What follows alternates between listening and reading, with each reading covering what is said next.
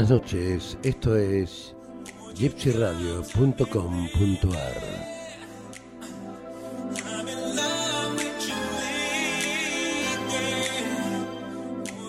Esto es Cineficción Radio.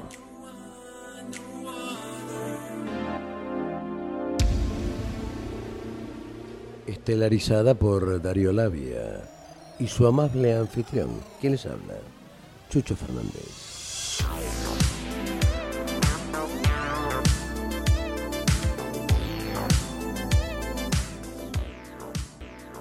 Nos acompañan en la operación técnica el amable Dr. Sekil y su asistente personal, el señor Hyde.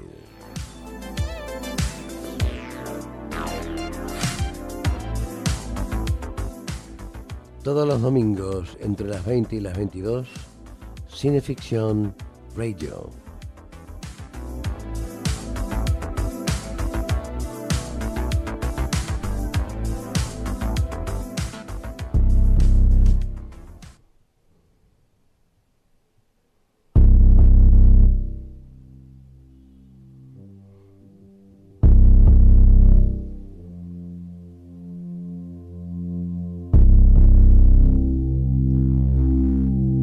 Tu alma con su impío pensamiento yace sola en la gélida tumba. Nadie querrá saber el secreto que tu sombrío corazón oculta.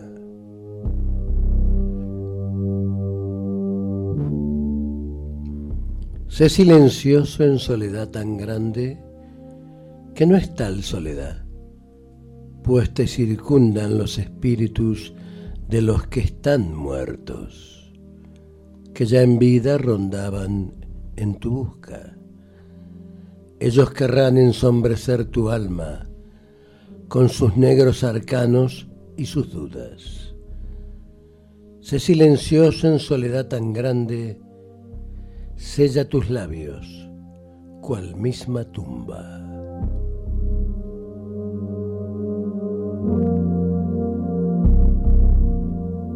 Y la noche, la noche, aunque clara y luminosa, se tornará de pronto en caverna oscura. Desde sus altos tronos las estrellas nos darán luz a tu desolación justa.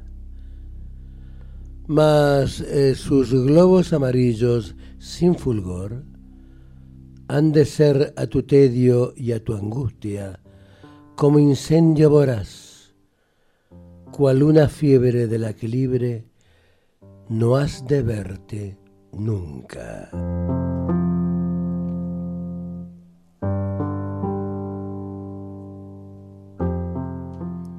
Ahora, ahora es pensamiento que no desterrarás. Ahora es una visión que no se desvanece.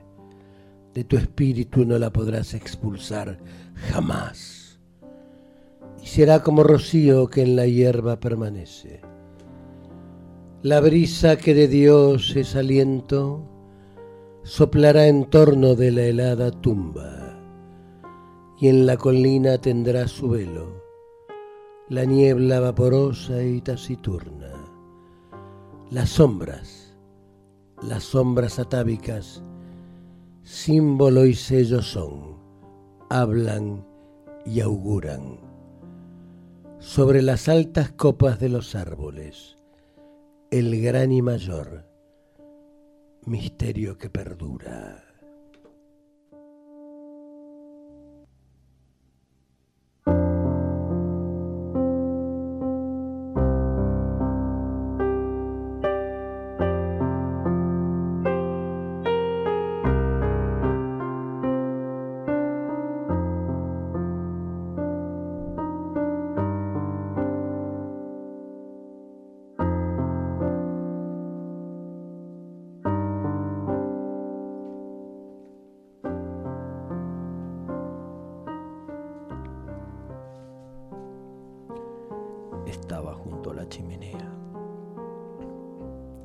en mi robe de chambre,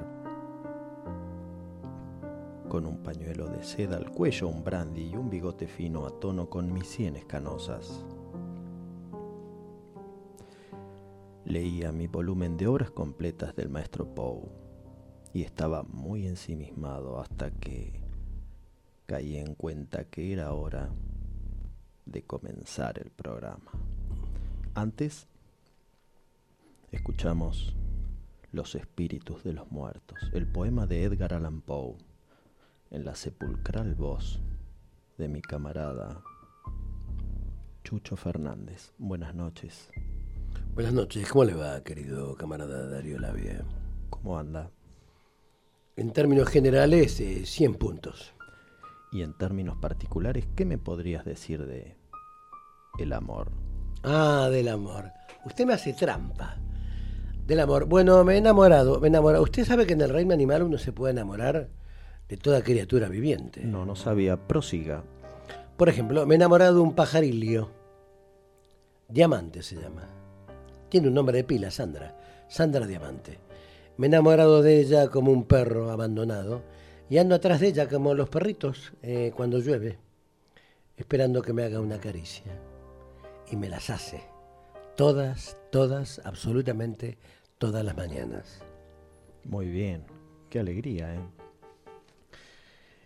Y bueno, yo estuve, mientras usted se enamoraba, yo estuve haciendo los deberes y estuve tomando algunas notas que compartiré con todos los oyentes.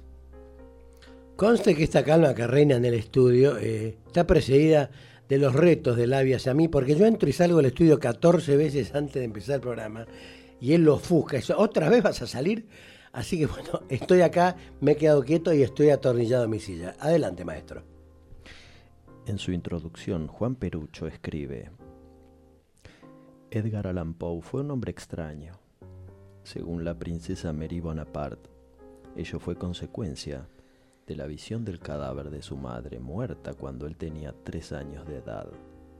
Su imagen jamás se iba a borrar de su memoria, no de la memoria que se recuerda conscientemente, sino de esa memoria profunda que reside en nuestro interior, ignorada por nosotros mismos y sobre la cual se edifican nuestro carácter y nuestro destino. A pesar de que esta tesis ha sido discutida por otros biógrafos, los personajes de Poe mantienen vínculo casi exclusivamente no sensuales con las mujeres de sus relatos. Eleonora, Ligeia, Rowena, Morela. Esto también me recuerda algunos de los títulos de los capítulos de la serie, webserie Del amor a la muerte de Mariano Catáneo. ¿Qué puedes decirme de eso, Chucho? Bueno, puedo recordar eso con suma, con suma alegría. Mariano Catáneo es un director fuera de serie, es un amigo personal, es una persona a la que adoro, a la que quiero muchísimo. Es un, es un fuera de serie particular. Y voy a nombrar estos cuentos, eh, tanto así como a sus artistas invitados. Fuimos invitados un grupo de artistas a participar de ellos y bueno, fue una alegría grande eh, poder contar con, bueno, con compañeros de, diferentes tallas, de diferentes ámbitos y... Germán Baudino. Germán Baudino, un montón, ahora los voy a nombrar a todos. Patricia Sosa. Ahora los voy a nombrar a todos, los voy a nombrar a todos, a todos, a todos. Ya, ya empiezo a nombrar. Bueno, eh, no voy a empezar por mí, lo voy a dejar para el final. Joan Mora, aquel catalán que hizo El Cuervo, Germán Baudino, gran amigo, gran compañero de tantas películas de género, actor al que adoro y le tengo estima y cariño tanto a él como a toda su familia. Como decía, Germán Baudino hizo Entierro prematura, prematuro. Perdón. Patricia Sosa, que hizo Eleonora. Eh, Guillermo Lócar, aquel uruguayo brillante que hizo Berenice. Benny Martin, que hizo Ligeia. Ángeles Simonet, que hizo Annabel Lee, Diego Beaumont, que hizo Corazón del Ator, y bueno, quien les habla, que hizo Valdemar, de todos estos Edgar Allan Poe, Cuentos del Amor a la Muerte. Una maravilla. Bueno, Lovecraft, heredero literario, decía que Poe fue el primero en comprender lo inclasificable del material fantástico. Por eso, sintetizando el romanticismo alemán y la novela gótica anglosajona, Poe nos ofició de intérprete de un mundo desconocido, y su prosa ha dado forma, temas, personajes y situaciones a aquel miedo pretérito que reposa, anquilosado, nuestro registro de ADN, el miedo a lo desconocido.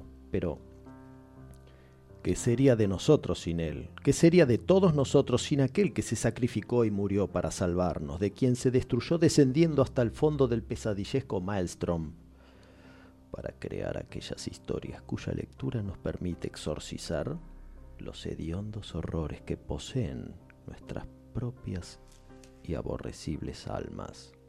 Primero, el poder de observación sobrehumano, capaz de diseccionar el cuadro de realidad y reconstruir las causas a partir de los efectos.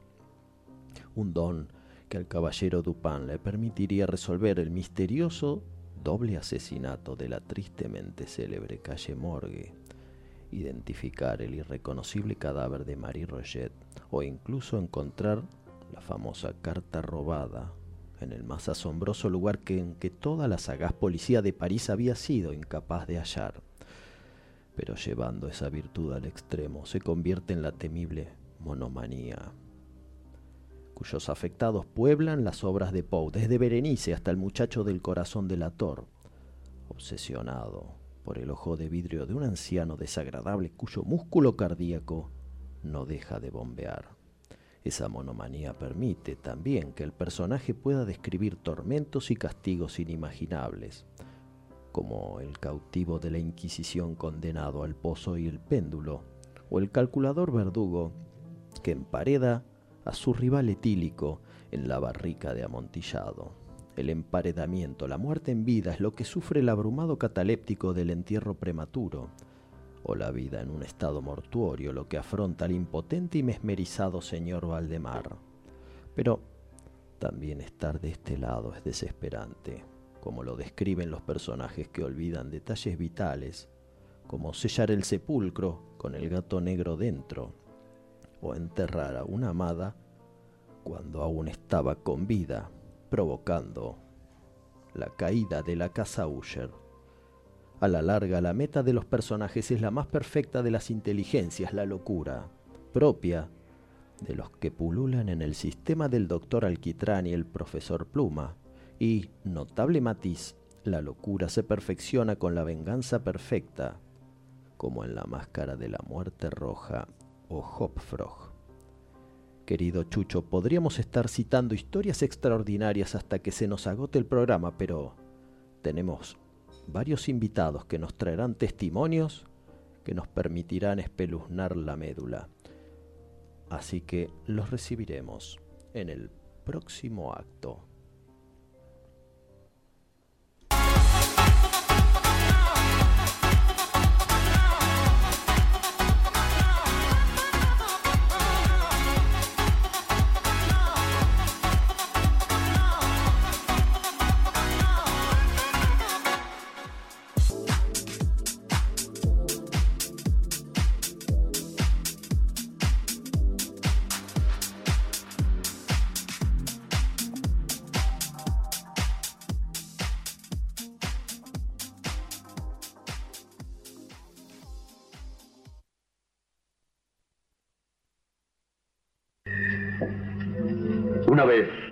En fría medianoche, cuando cansado y triste examinaba libracos raros de olvidadas ciencias, oí de pronto que alguien golpeaba llamando suavemente.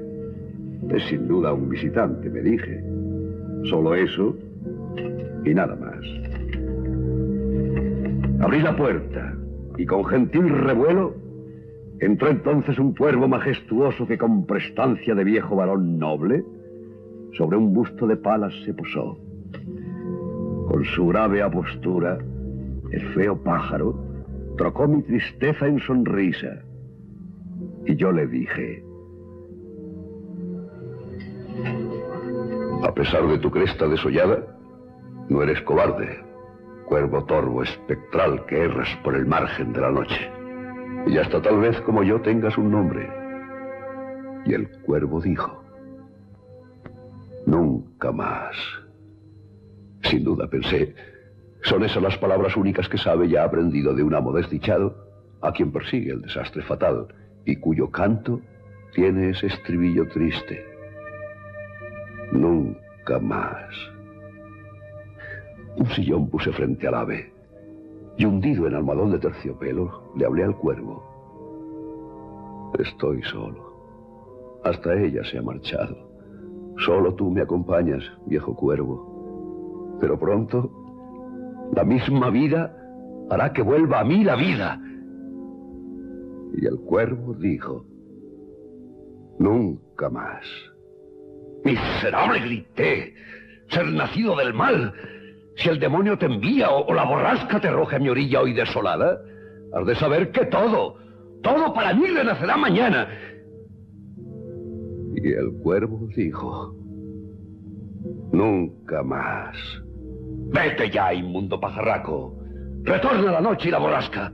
No dejes pluma negra como prenda de tu paso por mi casa. Y el cuervo dijo, nunca más. El cuervo, inmóvil, sigue aún posado sobre el busto de palas, no lejos de, la puerta de mi estancia. Yo intento levantarme de, mi sillón. Lo intento, pero el cuervo me mira, abre su pico y dice, nunca más.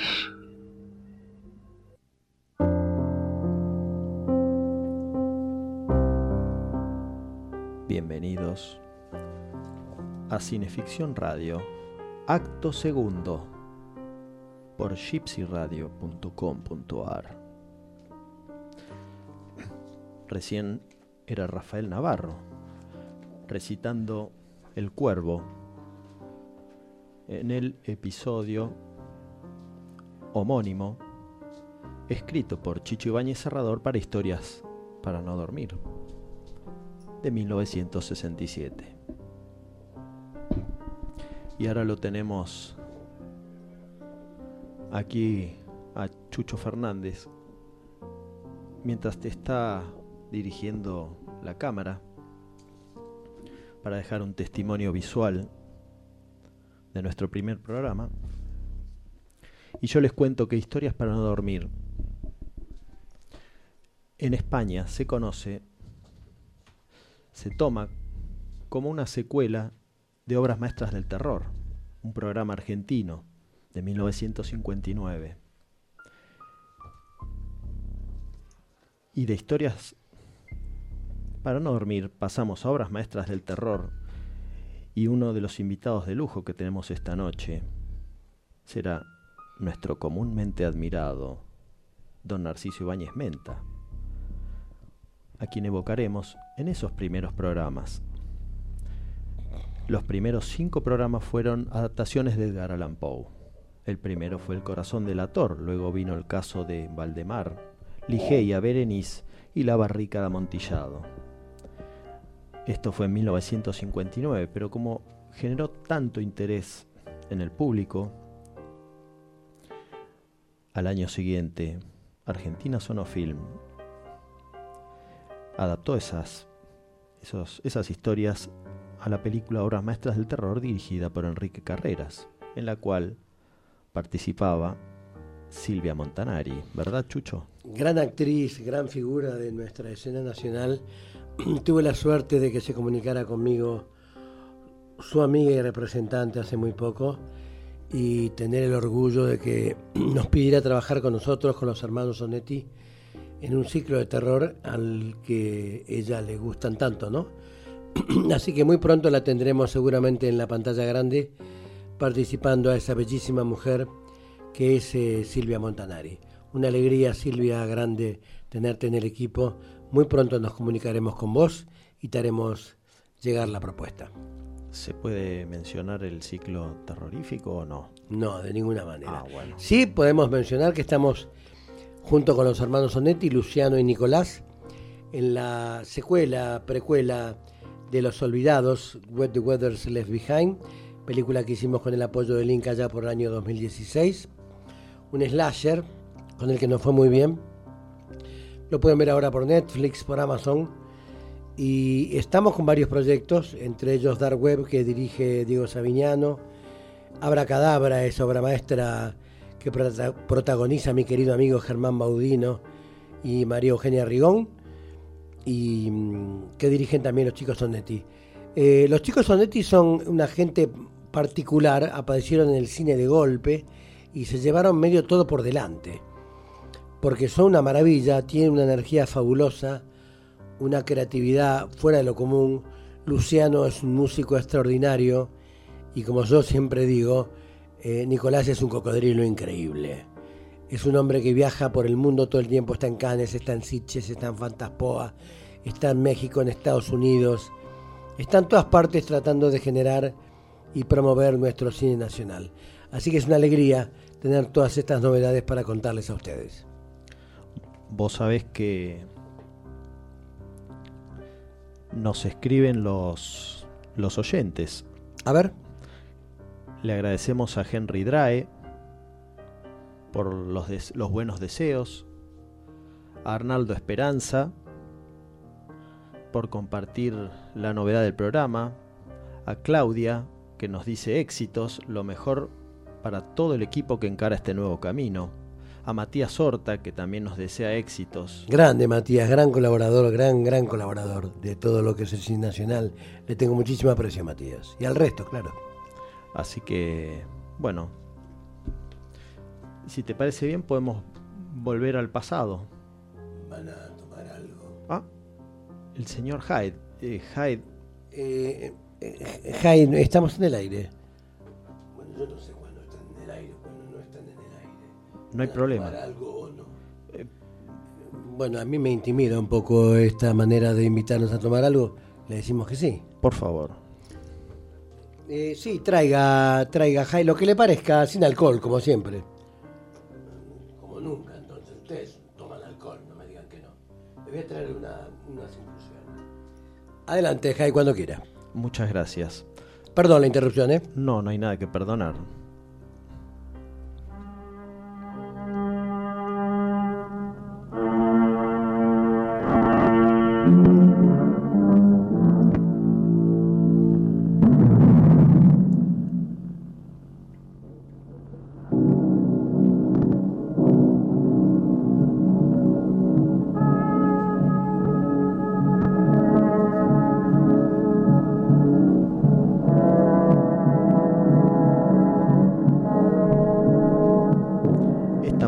Es la de Obras Maestras del Terror, de 1959.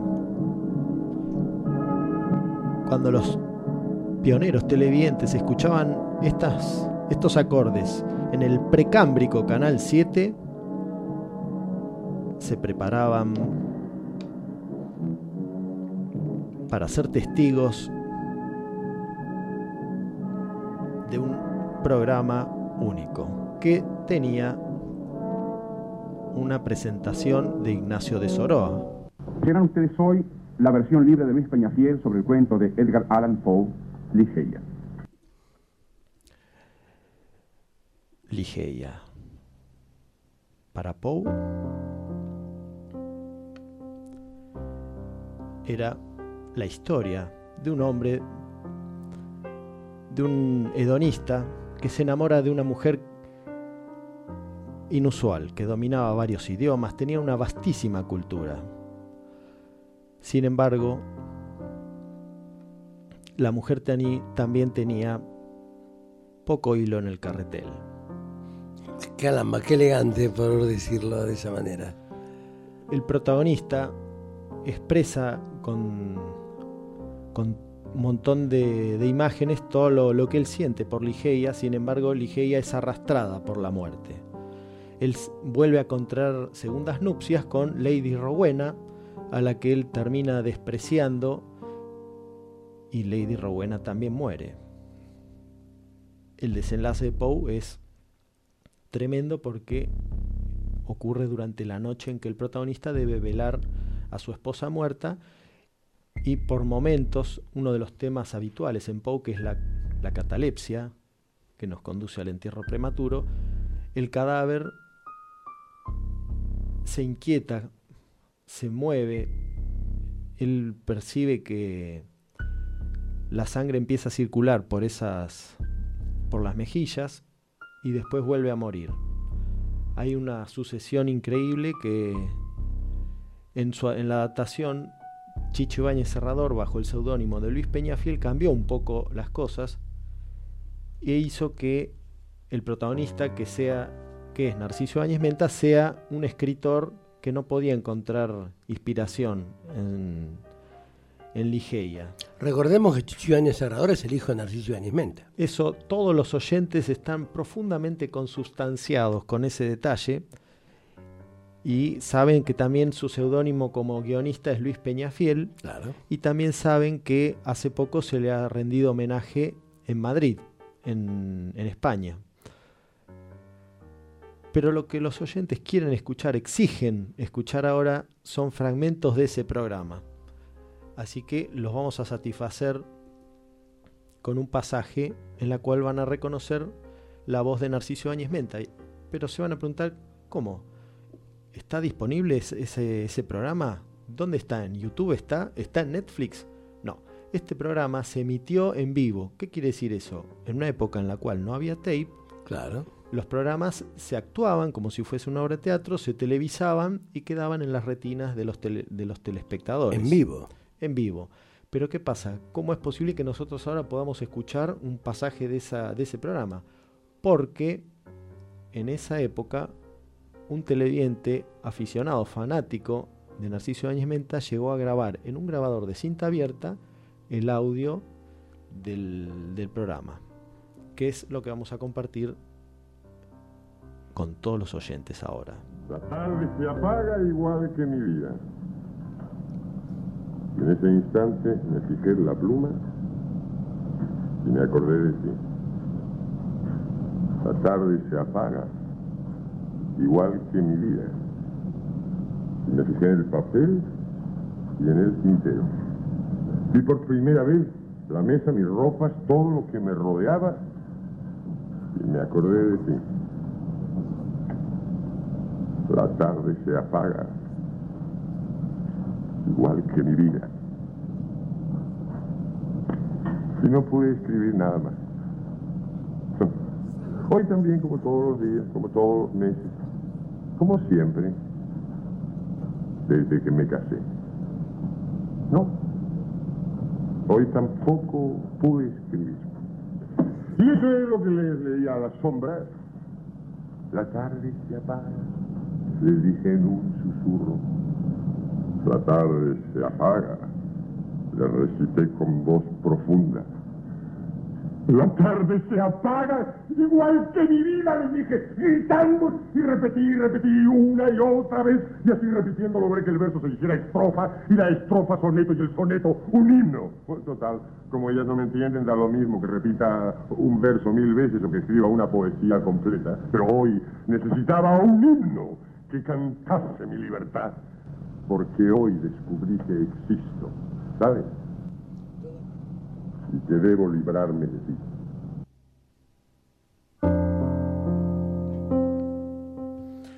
Bueno, este era Narciso Ibáñez Menta, con su inconfundible voz. Para cerrar el bloque, para cerrar el acto, porque nuestro programa está dividido en actos, vamos con el caballito de batalla, que era el poema que en el relato original escribía Ligeia, en este caso lo escribe Narciso. A ver qué les parece. Nunca.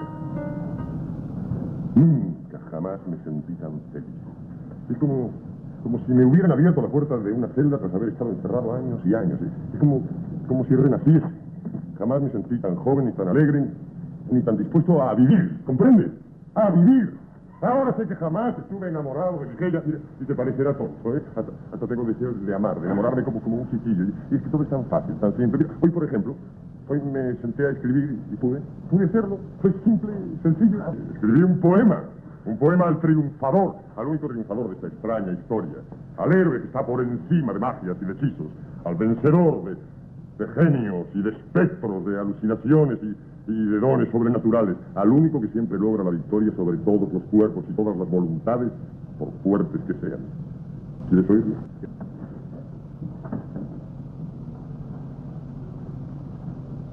Un grupo de ángeles alados, con sus rostros en lágrimas bañados, son público de un drama esperanzas y temores.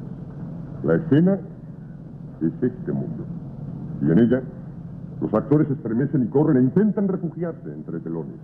Ved la causa. En un rincón distante, una forma horrorosa se insinúa, es blanca y es viscosa, palpitante y retorciéndose su avance continúa. Es un monstruo implacable, repugnante. Es un algo invencible, indomeñable. En su boca uno a uno los fantoches van cayendo. El monstruo se retuerce y se retuerce y labor implacable va cumpliendo. Después, sobre la forma estremecida por último estertor, cual paño funerario, cae el telón. Y los ángeles pálidos y exangües, temblando de temor alas y manos, manifiestan que el drama es el del hombre y su héroe el invencible, el triunfador gusano.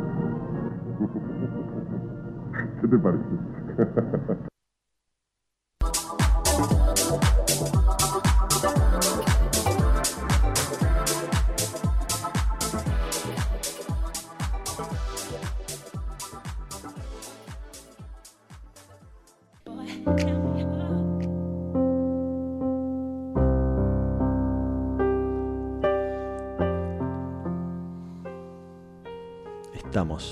Cineficción, Radio, acto tercero.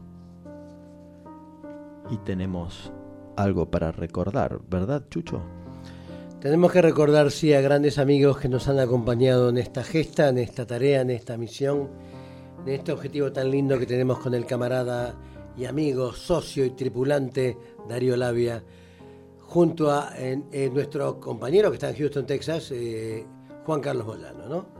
Después vamos a mencionar también a Gabriela Rodas, a El Morroco, a Pablo Canadea, a Pablo Canadea, toda esa gente. Miguel Ángel Coliado y a Diego Puglisi. Diego Puglisi. Yo quiero recordar a Eduardo Camauer, una persona a la que aprecio y quiero muchísimo de toda la vida. Tuvo sin, sin ir más lejos la misión de grabar el parto de mis hijos, que ya tienen casi 30 años. Él es un estupendo, uno de los mejores rental del país en cuanto a material audiovisual está en ese sector, nos ayuda mucho con todo. Eduardo, sabes lo que te quiero, sabes lo que te aprecio. Kamauer es para mí em, un lugar muy parecido a Disney. Y saludo también a Javier Kamauer, a su hermano, gran fotógrafo, extraordinario fotógrafo, que es también un gran amigo. Em, vamos a recordar también a Martín Herrera de Trifásica Lighting Grip, otro gran amigo que nos ha apoyado en esta, en esta aventura. Vamos a recordar a Andrea Guerrero, que hace transporte de cine, de equipos y todo lo que tiene que ver con el personal. También a Alejandro Ferrante, que nos apoya en eso, se dedica a lo mismo. Y a mi amigo personal, un querido amigo, eh, Richard Wagner, que es quien me marca la piel. Un, hermano, un hermano querido que hace unos meses está reacondicionándome los tatuajes. No quiero dejar de mencionar a, mi a, a una persona que siento como un hermano, que es Daniel Levita, gran maestro, gran instructor teatral que se dedica a dar clases de teatro. Eh, googleenlo, búsquenlo en Facebook, Daniel Levita, ahí lo van a encontrar, da unas clases de teatro maravillosas. Daniel es un gran, un gran compañero. Y quiero recordar ahora antes, em, sin olvidarme, a un grupo de, de de rosarinos, que me, me invitó a tomar parte de un ciclo, de un short film, como se dice ahora, que está teniendo lugar allá en Santa Fe, y bueno, que es una alegría formar parte de él. Eh, se llama Montesur, la ficha técnica es la siguiente. Título original Montesur, el título en inglés es Channel, el país es Argentina, el año 2019. La dirección está a cargo de Nicolás Escabuso, el reparto lo forman Sonia Favero, Sandra Diamante Rodríguez, eh, Bernardo Parrondo, Nico Escabuso, Fernández, duración, no, Fernández soy yo, Chucho Fernández, Duración 16 minutos. El género thriller monumental, la sinopsis. A principios del año 2019, un extraño video, unos exploradores de lugares abandonados, es viralizado en redes sociales. Hasta el momento se desconocía la versión completa. ¿Qué pasará con eso? ¿Qué sucederá? Muy pronto lo sabremos. Buena pregunta. El segundo invitado de honor de esta noche Adelante. será el eterno Vincent Price, cuya presencia a través de la pantalla lo ha de convertir en algo así como un compañero de ruta. Hoy lo llamaremos para revivir algunas de las adaptaciones de Edgar Allan Poe. Y vos sabés, Chucho, cómo empezó todo esto de la famosa serie de Edgar Allan Poe. A ver, ¿cómo? Bueno, todos los oyentes, sin excepción, conocen, han visto, han revisto y han rendido pleitesía a, las famosas, a la famosa serie de películas dirigida por Roger Corman. El, el famoso Cine B que ahora es Cine A. Ah, exactamente. Estas películas, producidas por American International, bueno, protagonizadas por Vincent Price, formaron una especie de trigonometría perfecta entre Vincent Price, Roger Corman y Edgar Allan Poe. Todo comenzó un mediodía o una tarde en un almuerzo que tenían Samuel Z. Tarkov Uf. y Roger Corman. ¿Estamos hablando de los años? 58, 59, perdón. En el mismo momento que en el cono sur Narciso Áñez Menta hacía lo que escuchábamos en el acto segundo, se celebraba este almuerzo y Samuel Zetarkov proponía a Roger Corman, que a la sazón había estrenado unas, ya unas cuantas películas para AIP, hacer dos películas con 100 mil dólares cada película. Dos películas de terror, claro está. Un disparate. En aquella época ni en cualquiera. Un disparate. Dos películas en blanco y negro de clase B. Y Roger Corman tenía una idea que fue, en vez de hacer dos películas pequeñas, hagamos una sola con ese mismo presupuesto en color CinemaScope y hagamos a Poe. ¿Cómo que a Poe? ¿De qué estás hablando, Roger? Claro, Poe se lee en las escuelas. Vamos a tener un público ganado. Mi idea es hacer La Casa Usher Oh, con Vincent Price. Que sí, que no, que sí, que no. Al final, eh, sí, la película se hizo, se estrenó en nuestro país como La pavorosa casa de Usher, fue un éxito rampante y el resto es historia. Sin embargo, ese fue el inicio de una serie que empezó en 1960 y duró bastante, duró casi toda la década.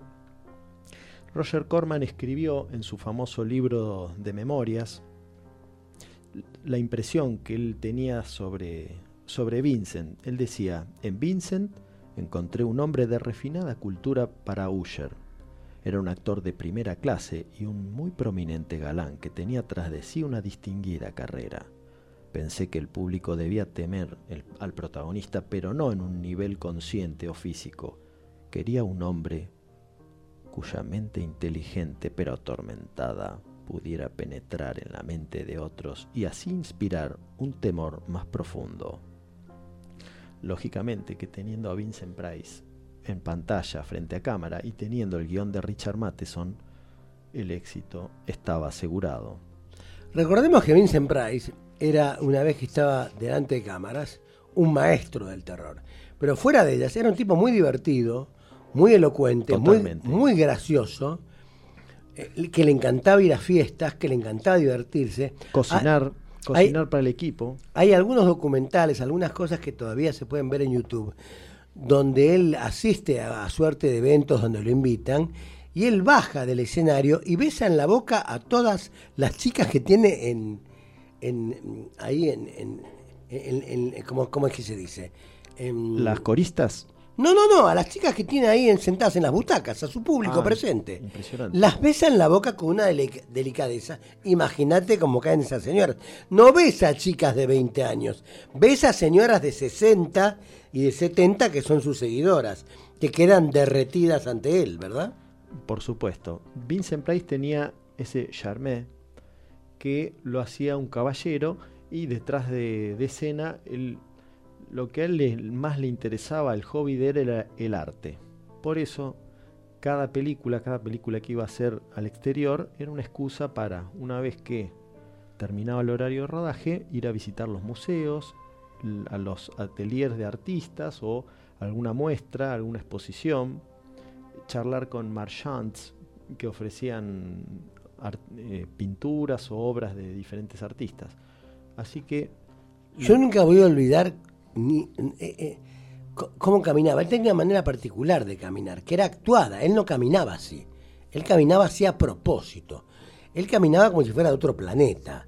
¿Cómo es eso, Chucho? Caminaba de una manera particular, con movimientos lentos, daba pasos eh, muy espaciados, iba mirando todo alrededor. Míralo, míralo en cualquier reportaje. Era parte del, show. del personaje. Claro, era parte. Él vendía muy bien su personaje, era un artista. Ojo que era un artista que le, le costó mucho arrancar.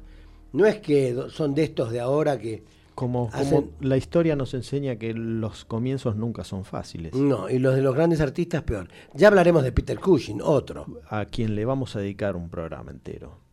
Vos sabés que ahora tenemos para compartir con los oyentes un pasaje que es un poema famoso de Poe, que es La ciudad en el mar.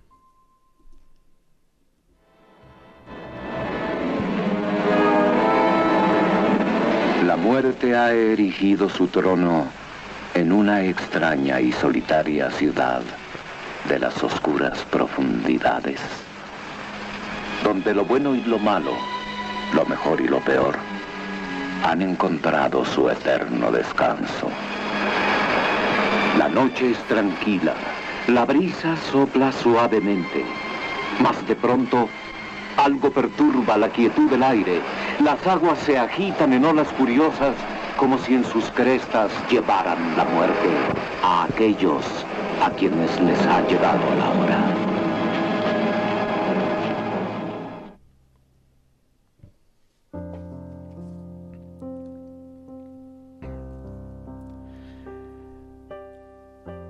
Decíamos que el público conoce tal vez de memoria las películas de las series de AIP con sus películas serias y también sus parodias.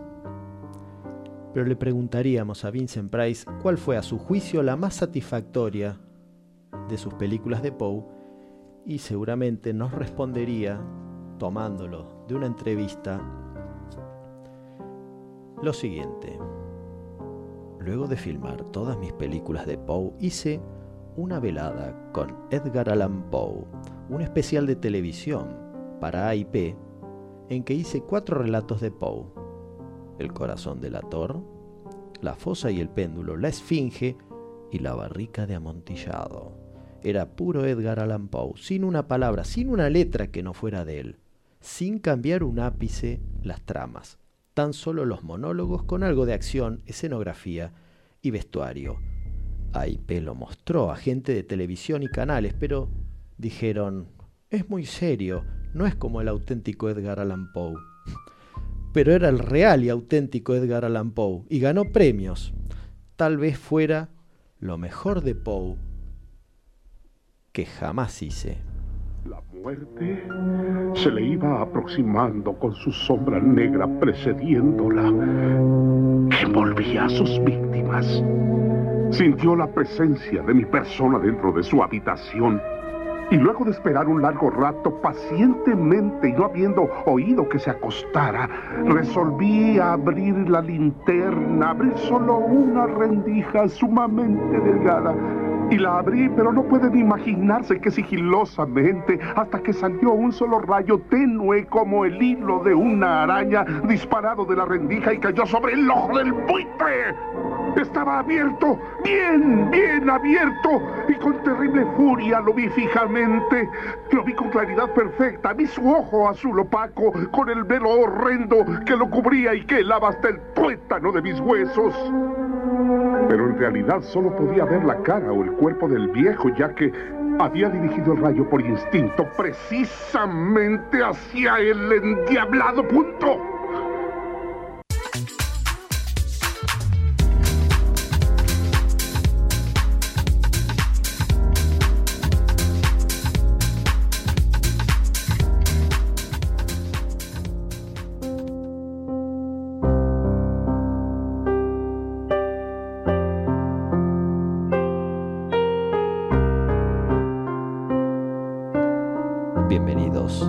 Cineficción Radio, acto cuarto en gypsyradio.com.ar. Antes de recibir a nuestro invitado, vamos a agradecer al operador, al doctor Jekyll y a su servicial alter ego, el señor Hyde. ¿Cómo, cómo pasó la tarde, Hyde?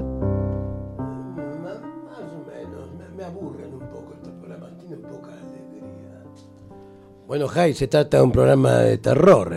me, me, me imaginé, creí calcular que era lo suyo. No, a mí me gusta Disney Channel. ¿Cómo le va a gustar Disney Channel? Usted está loco. Me vuelvo, me vuelvo. Gracias, Hyde. Vaya, vaya.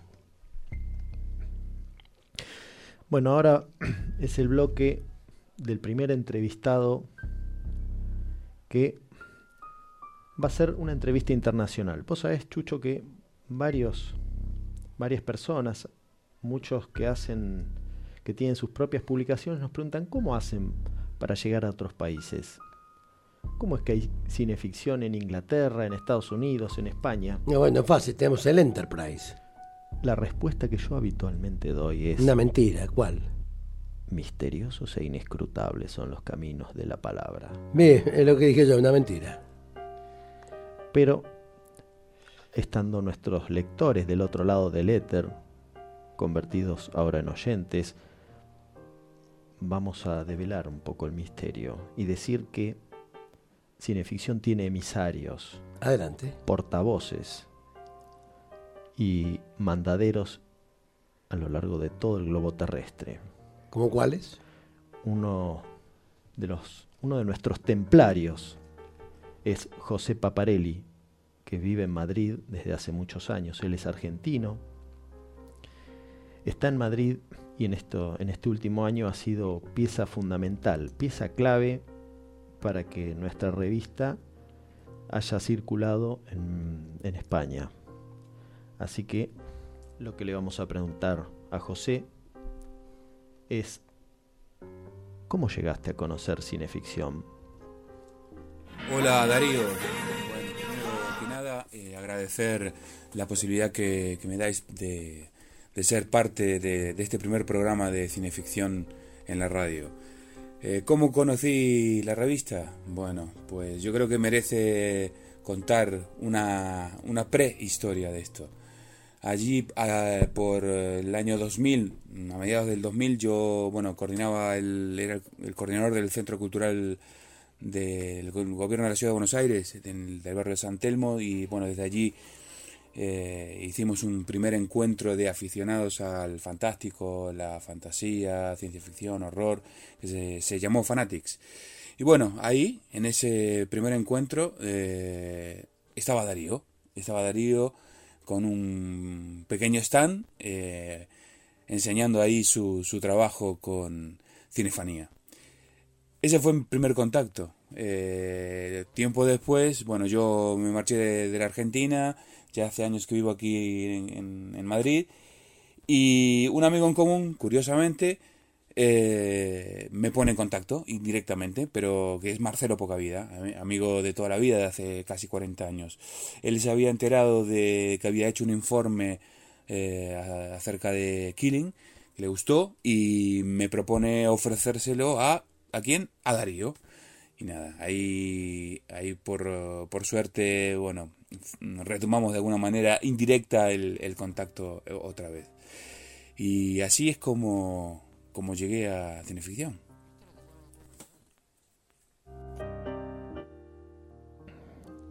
Nuestros lectores, o los padres de estos, abrieron sus ojos como platos ante tu completo informe sobre Killing.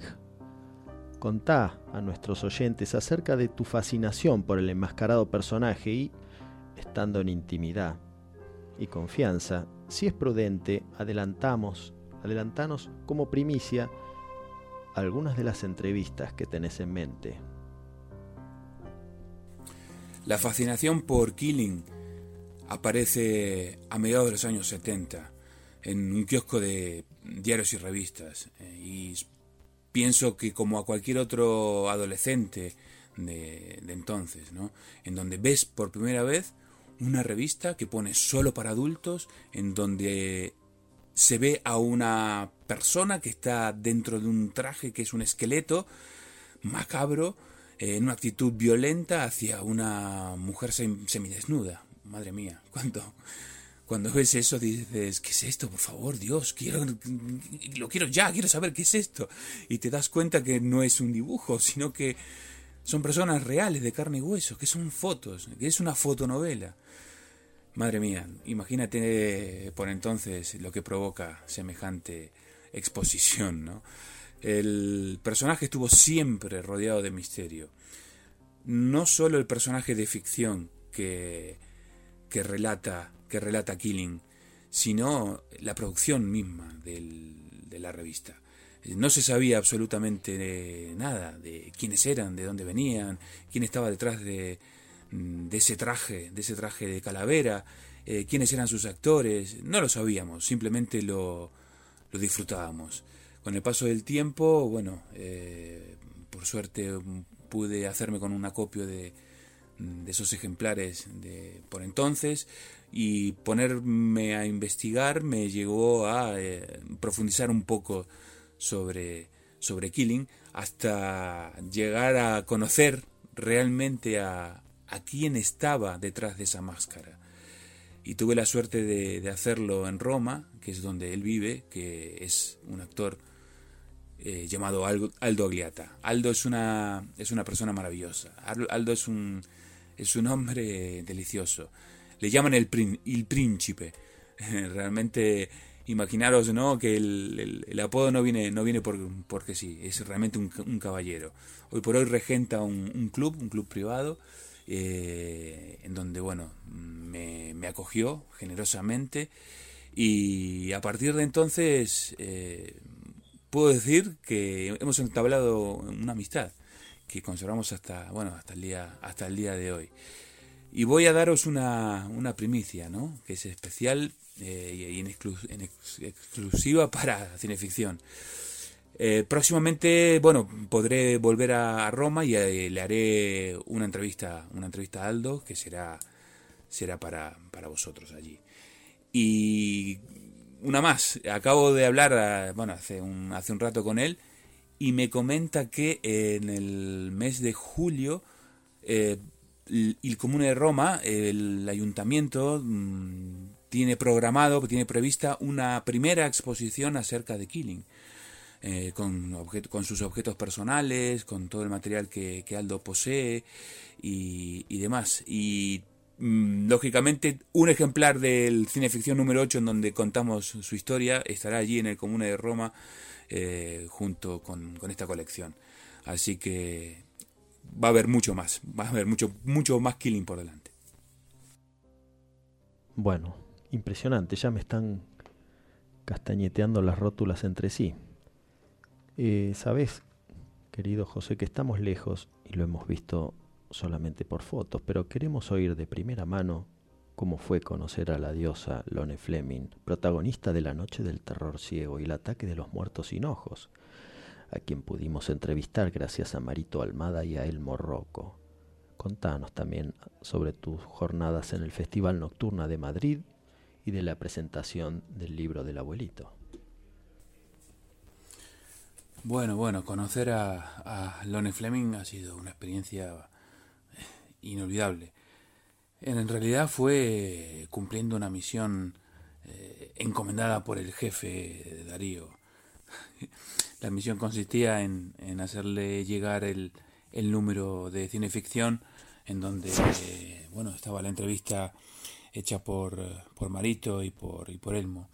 Así que nada, contacté con ella eh, telefónicamente, me encontré, eh, me encontré en una cafetería y bueno, imaginaros lo que es tenerla frente a frente, ¿no? A esta, a esta mujer que es un icono del, del fantaterror, ¿no? Toda una leyenda, una, mujer súper, súper cercana, sensible, bellísima, hemos pasado una tarde inolvidable charlando absolutamente de todo, desde el cine hasta nuestras familias, así que conocer a Alone ha sido una, una experiencia increíble.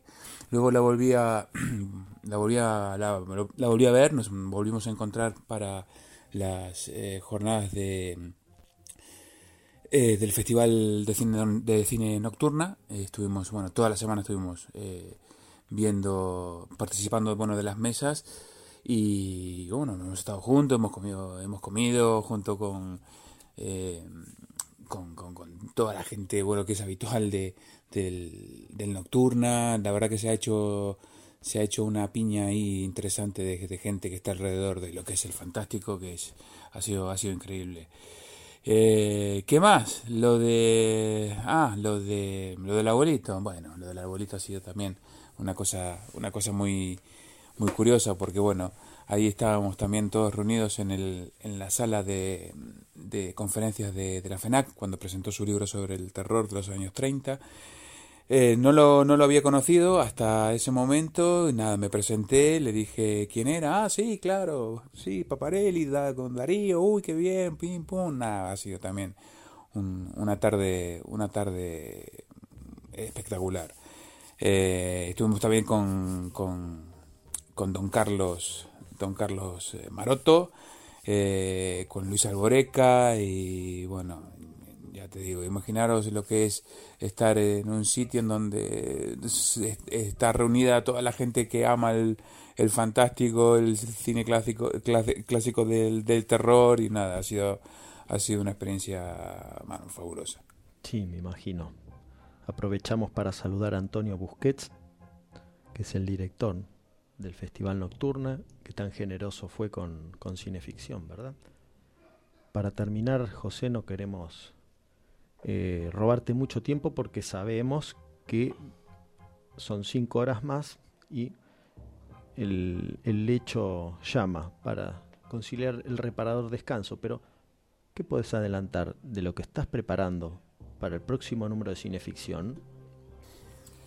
Para el próximo número, pues la verdad que he gozado escribiendo para para la, la próxima entrega de cine ficción. Nada más y nada menos que eh, hablar sobre el abominable Doctor Fives. Fives, eh, Robert Fuest, Vincent Price, una producción de la American International Picture, 1970, una verdadera y auténtica película de culto, mi film favorito por excelencia, vamos. Así que preparados para adentraros en el mundo del abominable Doctor Fives.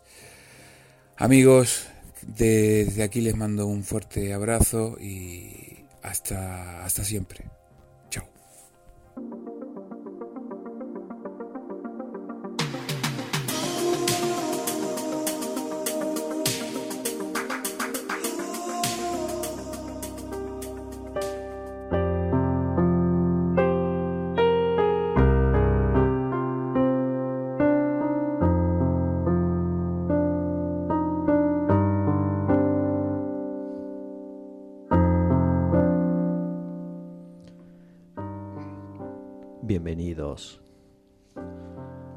Cineficción Radio. Acto quinto por gypsyradio.com.ar.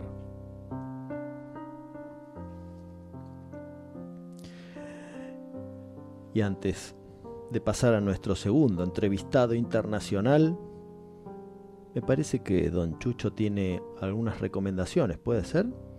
Sí, voy a recordar el título original de Monte del Sur, título en inglés Túnel, gente que está haciendo en Rosario este film para el año 2019 con la dirección de Nicolás, Escabuso.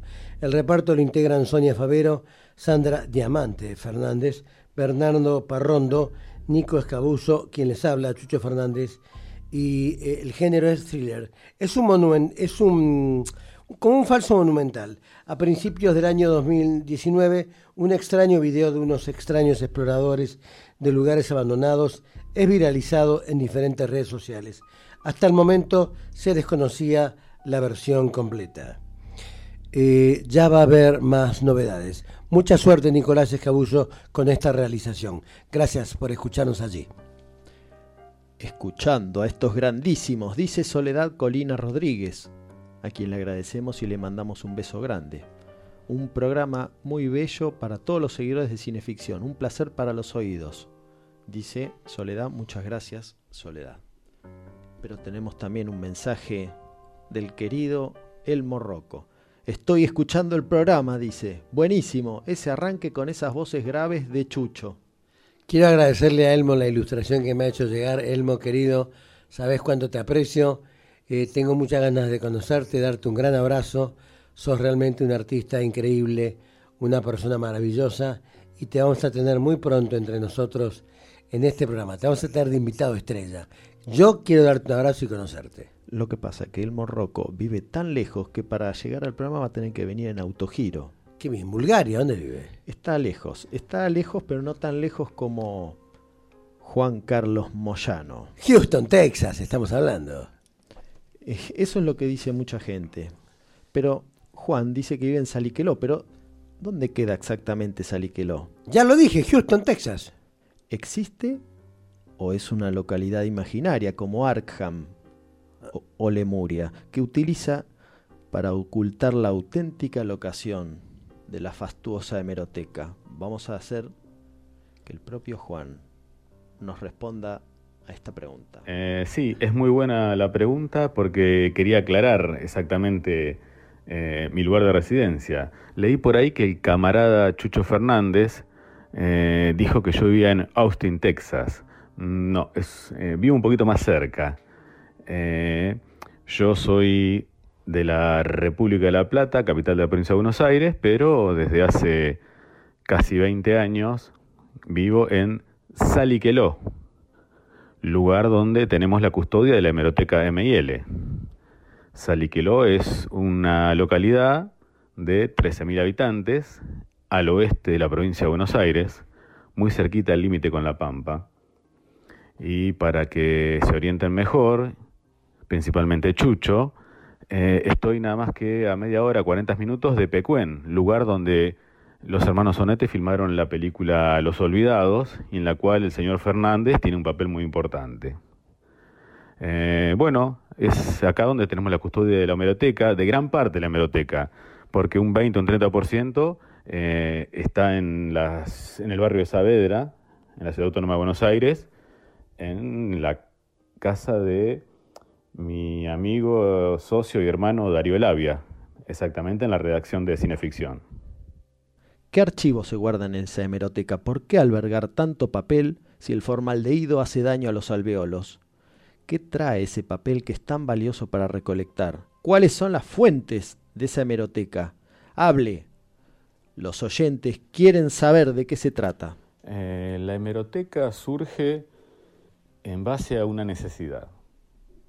La necesidad que teníamos de investigar eh, y cuál era la forma de investigar sobre nuestra televisión, sobre la historia de nuestra televisión, sobre los ciclos que recordamos de cuando éramos chicos, películas emitidas, telefilms. La única forma era en base a, revistas y diarios de la época. A diferencia de, lo que es, por decir, el gran país del norte, eh, no sé, uno googlea una serie americana, y ya le hemos hablado muchísimas veces con Darío, ¿eh? uno googlea una serie americana y seguramente vamos a encontrar canal, horario, guía de episodios, el elenco y hasta eh, un resumen del argumento de cada episodio. Bueno, eso no pasa con nuestra televisión. Todos sabemos que eh, la mayor parte se perdió, hay muy pocas publicaciones de investigación sobre el tema, eh, alcanza los de una mano para contarlas. Y bueno, una de las formas de investigar, además de ir a bibliotecas y a hemerotecas, era tener nuestro propio material. Entonces, durante muchos años, porque esto ya lleva muchísimos años, fuimos recolectando eh, una cantidad importante de revistas, ¿no? Revistas que fuimos adquiriendo, algunas a, precios irrisorios, otras a precios moderados y otras a precios bastante elevados. Eh, hoy tenemos más o menos 1800, casi 2000 revistas en total. Principio de los 60 hasta fines de los 70 tenemos la recordada revista TV Guía, desde 1964 hasta fines de los años 80. También tenemos, eh, bueno, entre esas dos, entre TV y Canal TV, son más de mil revistas. Tenemos algunos de los pocos números que salieron de la revista TV Todo, que era muy similar a la TV Guía. Y bueno, creo que lo más importante, lo más preciado que tiene la hemeroteca al día de hoy, de la Gaceta de los Espectáculos, contamos con Heraldos del Cinematografista, revista Gente de Cine, pero creo que lo más importante que tenemos es la colección de revistas Cine Argentino, que va de fines de los años 30 a principios de los 80, a principios de los 40.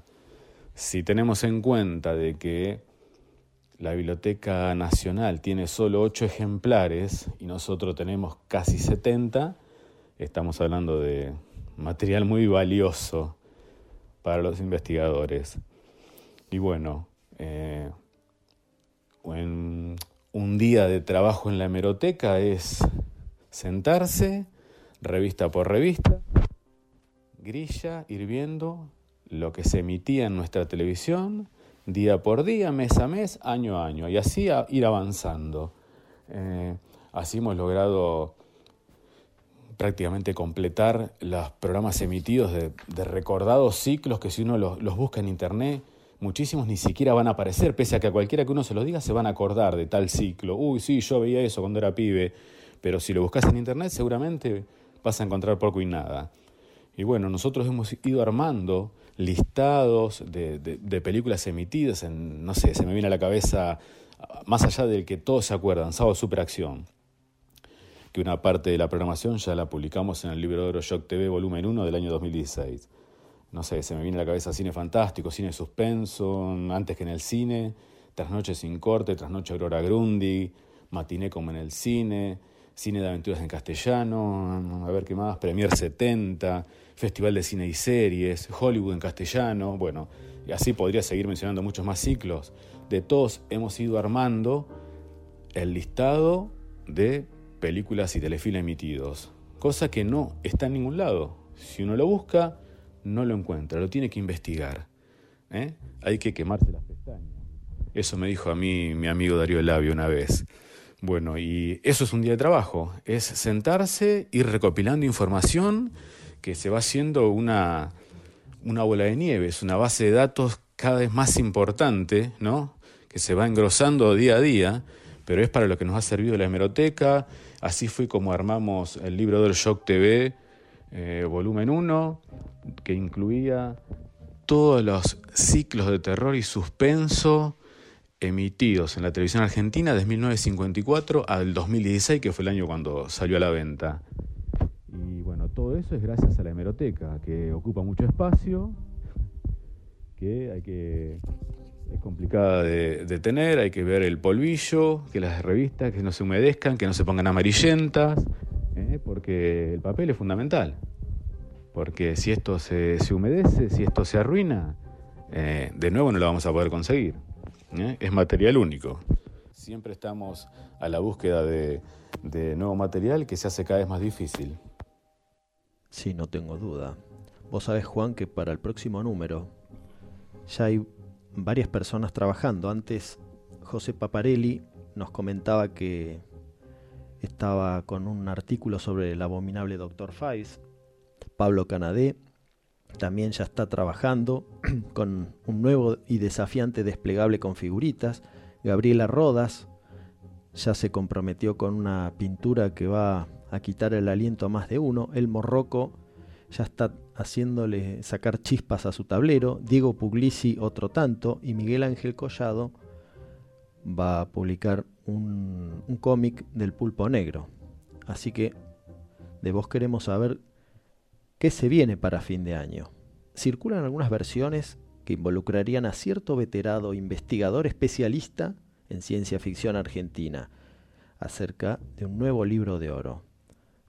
¿Podés contarnos algo acerca de eso? Bueno, así como hace más de 20 años eh, me crucé con Darío Labia y juntamos eh, su investigación con la mía y en base a eso seguimos adelante, porque cuatro ven más que dos. Eh, el nuevo proyecto es el libro de oro sin el libro de oro Shock TV volumen 2 para lo que queremos eh, sumar al señor Mariano Chinelli, especialista, un referente en el tema El Eternauta y en toda la obra de su autor. Eh, un investigador de lujo que queremos sumar a nuestro equipo, porque si cuatro ven más que dos, seis van a ver más que cuatro. Y esto es un honor para nosotros que Mariano se sume a, nuestro equipo de investigación. Y bueno, ese es el nuevo proyecto, Shock TV Volumen 2, para el mes de diciembre. En este caso sería ciencia ficción y fantasía en la televisión argentina del año 1954 a, a la fecha eh, de todos los ciclos emitidos, nacionales, extranjeros, series de televisión, telefilm, película, unitarios, rarezas, ciclos olvidados, a lo que Cinefaña Ediciones lo tiene acostumbrado a, los- a nuestros lectores. Esa es la, la novedad eh, que les estamos dando la primicia. Sumamos a Mariano Chinelli, un investigador de lujo, al equipo. El pueblo quiere saber de qué se trata y también los oyentes. ¿Cuándo se va a producir la ansiada reunión cumbre entre Chucho Fernández y don Juan Moyano? En diciembre, en la Comic Con, presentamos eh, los breviarios Íconos del Horror. Yo era uno de los panelistas y por razones de salud no pude viajar. O casualidad que justo sí estuvo presente el camarada Chucho Fernández. Eh, hace una semana atrás, en la nueva Comic Con, presentamos nuevos breviarios Íconos del Horror, en los cuales yo estuve presente, pero el camarada Chucho no pudo ir. Eh, pero bueno, no, va no van a faltar oportunidad, no quiero esperar hasta la próxima Comic Con. Eh, podríamos encontrarnos en la redacción de Cineficción en cualquiera de mis viajes a Buenos Aires, porque no creo que venga hasta acá, hasta Houston, Texas. Y, o si no, en alguna van premier allá en, en Buenos Aires de, alguno de los próximos estrenos donde Chucho participe. ¿eh? Pero no, no va a faltar oportunidad, lo antes posible. Eso, eso espero. Les mando un abrazo a los dos y un cordial saludo a los oyentes. Muchas gracias. ¿Qué opinas, Chucho? ¿Ya tenés una cita? La verdad yo siento un gran aprecio con, por Juan Carlos Moyano, a quien no conozco, pero con el que hablamos de alguna manera por estos medios, por estos dispositivos electrónicos tan maravillosos que nos permiten hoy día estar comunicados. Es una alegría para mí formar parte del equipo junto a, junto a vos, Darío, y es una alegría que me hayan recibido. Porque yo les pedí, por favor, un día formar parte de esto. Y ellos me invitaron con mucha alegría. ¿Puede ser que hay una primicia de segundos afuera para dar? ¿Cómo no? Segundos afuera es una realización, la primera realización en largometraje de mm, Federico Spinelli. Lo secunda ahí Jordi Maceo. eh, están Noelia López, Julián Bedino, Walter Ferreira. Eh, con mi participación, voy a hacer yo ahí un papel muy lindo, muy agradable. Estamos rodándolo ahora en la zona sur, eh, con la intención de luego ir a los espacios Inca y poder eh, manifestar lo que fue y lo que es el conurbano argentino. No todo es lo que parece y no todo es lo que se ve en los noticieros. Bueno, dicho lo dicho, nos vamos preparando para el último bloque, no sin un poco de música que es la que eligió Don Chucho.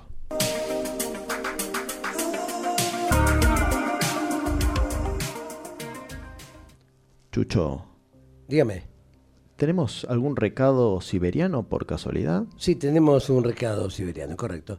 Quiero mandarle un saludo muy grande, un abrazo muy grande a una persona que quiero muchísimo, Tatiana Ivanova. Tatiana Viktorovna Ivanova, que es una actriz siberiana que está trabajando acá en Argentina, en Polka, ahora en Argentina, Tierra de Amor y de Venganza, por Polka, por Canal 13.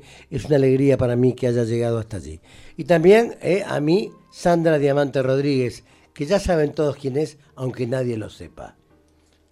¿Me puedes decir qué queda para el resto del año?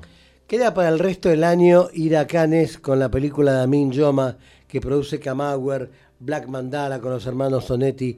Tenemos la suerte de estar invitados a Cannes con Mamá, película que protagonizan Joaquín Bertol, Florencia Bertol.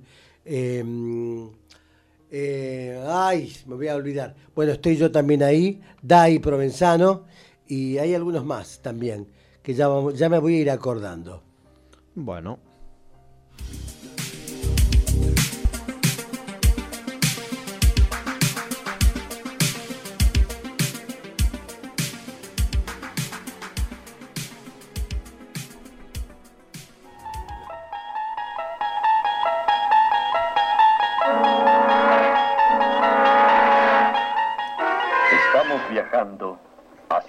Dimensión distinta a la del mundo de la visión y del sonido. El reino sorprendente de la imaginación, donde todo es posible. La dimensión desconocida.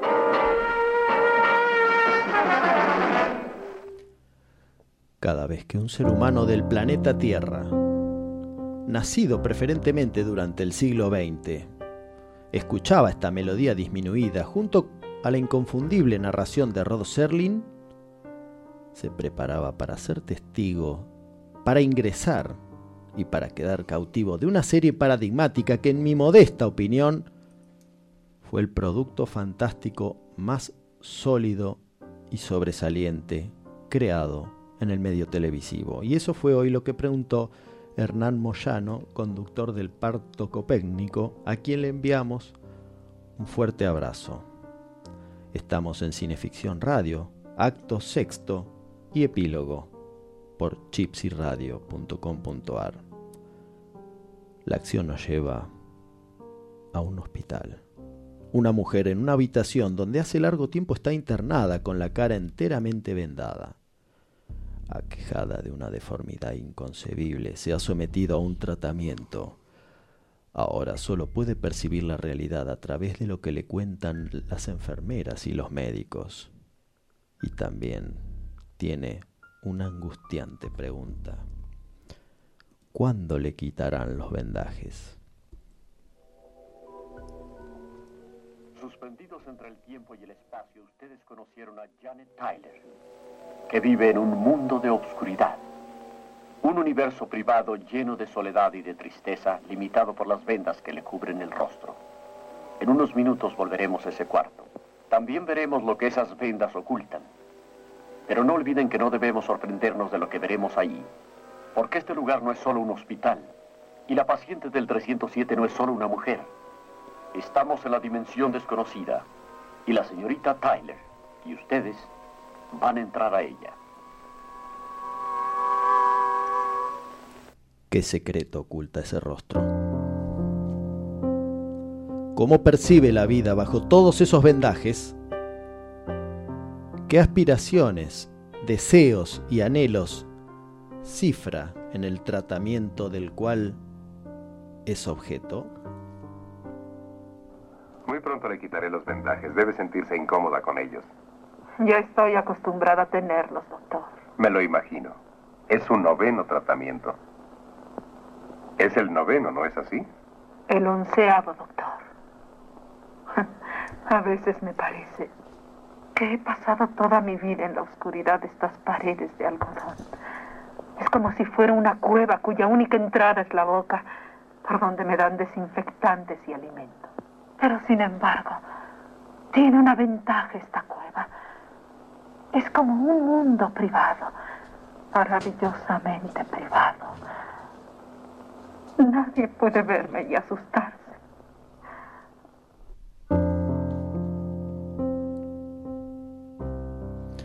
Ya van once tratamientos y ninguno ha funcionado. ¿Cuál es el límite de la tolerancia, la voluntad y la fe? Antes de ingresar en la angustiosa instancia de la frustración, ¿qué es lo que más le gustaría a la señorita Tyler? Quiero sentarme en el jardín solo un momento, solo para, para sentir el aire, aspirar el perfume de las flores. Quiero imaginarme por un instante que soy normal. Si me permite ir al jardín, doctor, podré sentir que soy parte de este mundo y que no soy solo un despojo, un ser grotesco, una mujer con la cara siempre cubierta con vendas, hundida siempre en estas terribles tinieblas. Ya no quiero sentirme sola. Quiero ser como todos los demás.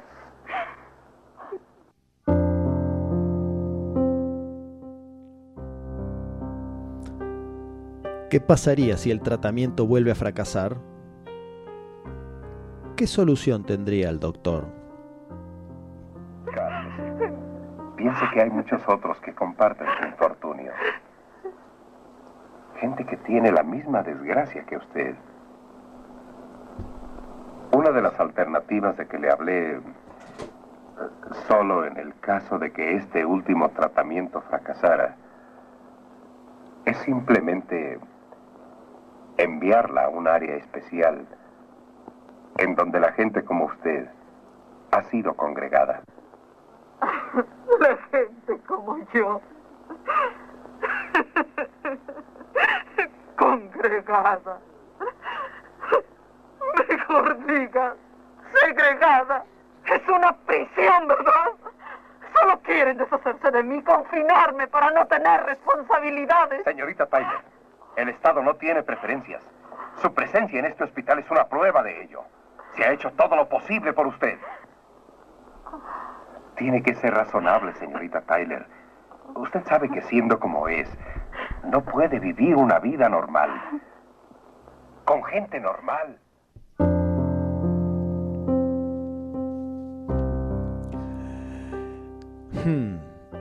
Semejante perspectiva no es nada estimulante para conservar la calma.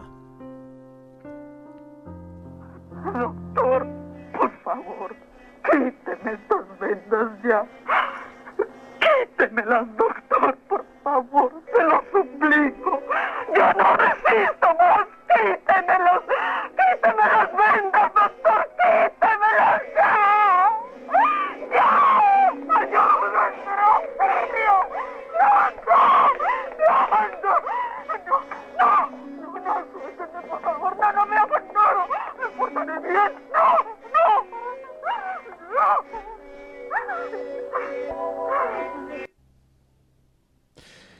¿Ejerce la gente normal una dictadura sobre no solo lo estético, que eso ya es un tema para discutir, sino también sobre lo cultural, lo moral y, y lo social? Y hablando de dictaduras, la transmisión se suspende brevemente para dar paso al discurso de un líder.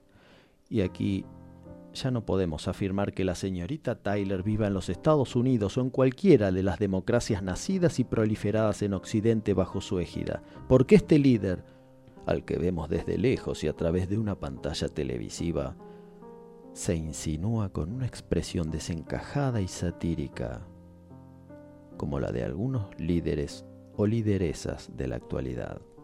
Pero antes de seguir, agreguemos un detalle interesante, y es que hasta ahora todo el episodio ha sido fotografiado de manera que estrictamente veamos las manos, los delantales de los médicos o las espaldas, pero ninguno de sus rostros.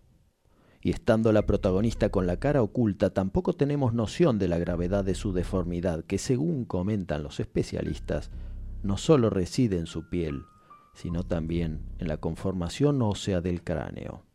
La incertidumbre captura nuestra atención, nos transporta debajo de esas vendas y estando detrás del ojo del observador, que así se titula este episodio, vamos percibiendo la intensidad de la luz a medida que retiran las vendas.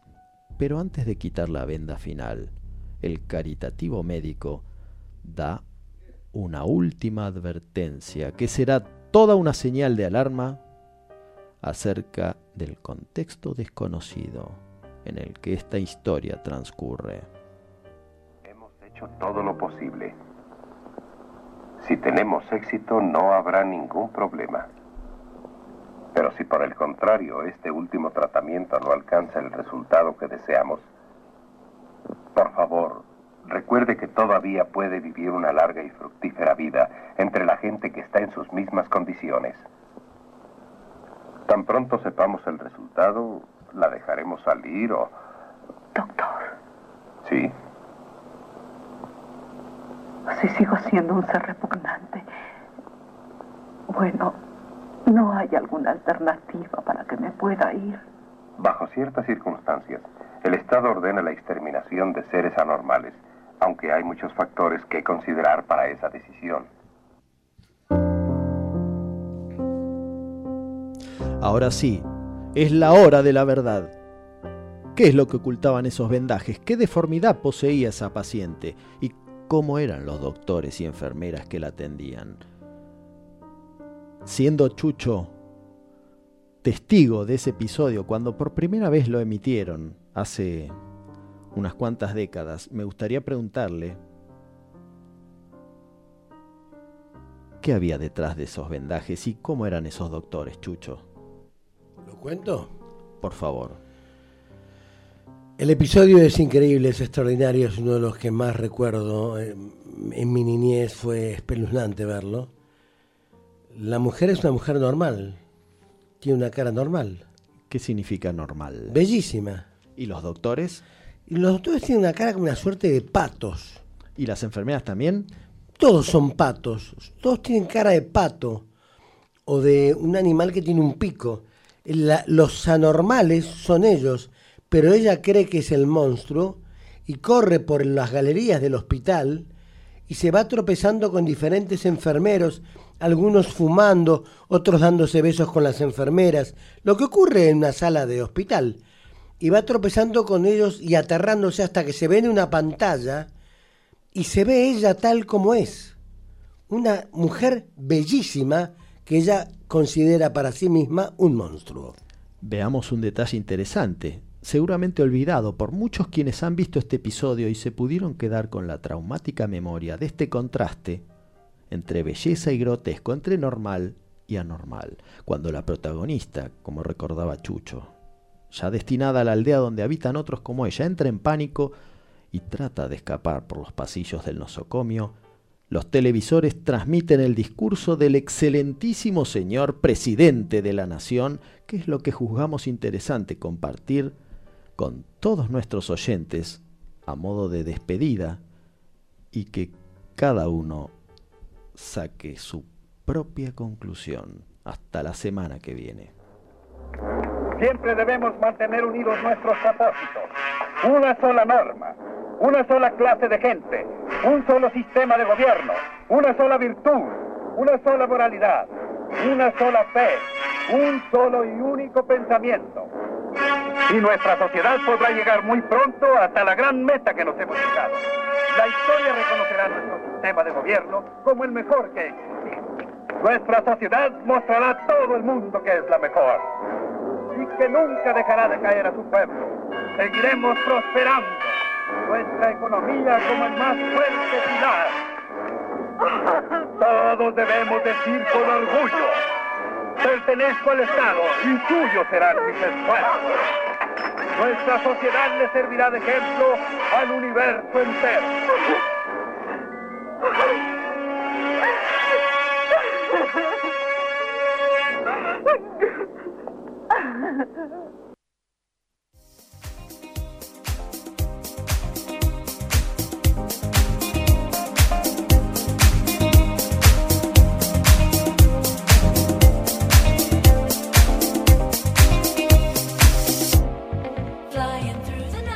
Esto fue Cineficción Radio.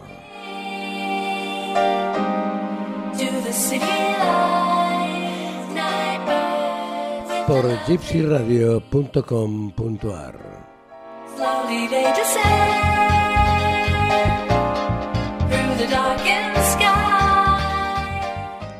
A partir de hoy, domingo de junio y todos los domingos de 20 a 22.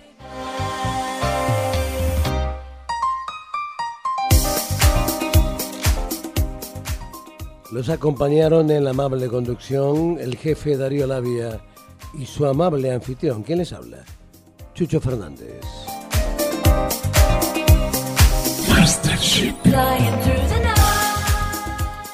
Muchísimas gracias por acompañarnos y hasta la próxima.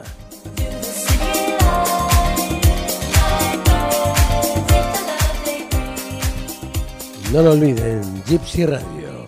.com.ar